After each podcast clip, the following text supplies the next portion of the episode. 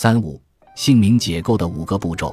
姓名解构的程序如下：一、用字典查询名字中每个字的意思，可以直接查字义，也可以查部首的意思。二、查询由这个字组成的词或它的同义词。三、分解每个字，找出关键字。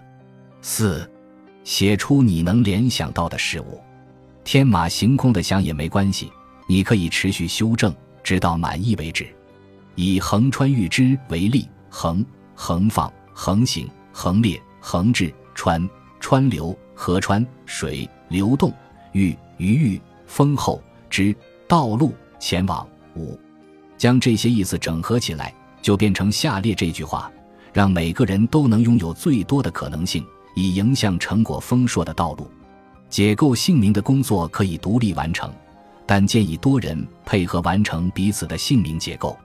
如果只是由自己来做这个工作，你可能会停留在过去的自我形象中，而借有他山之石，往往会有意想不到的收获。你也能拓展自己的可能性。请看看我的姓名结构，这是由六人小组完成的。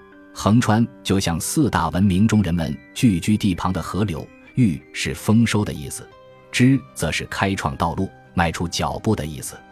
结合这些含义，则是。人们聚集在一起生活，而逐渐形成的文明将人们引向开阔的人生大道。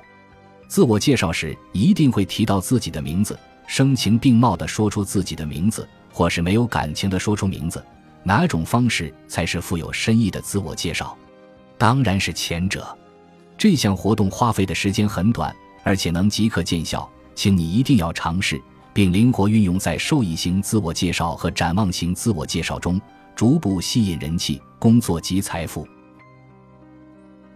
本集播放完毕，感谢您的收听，喜欢请订阅加关注，主页有更多精彩内容。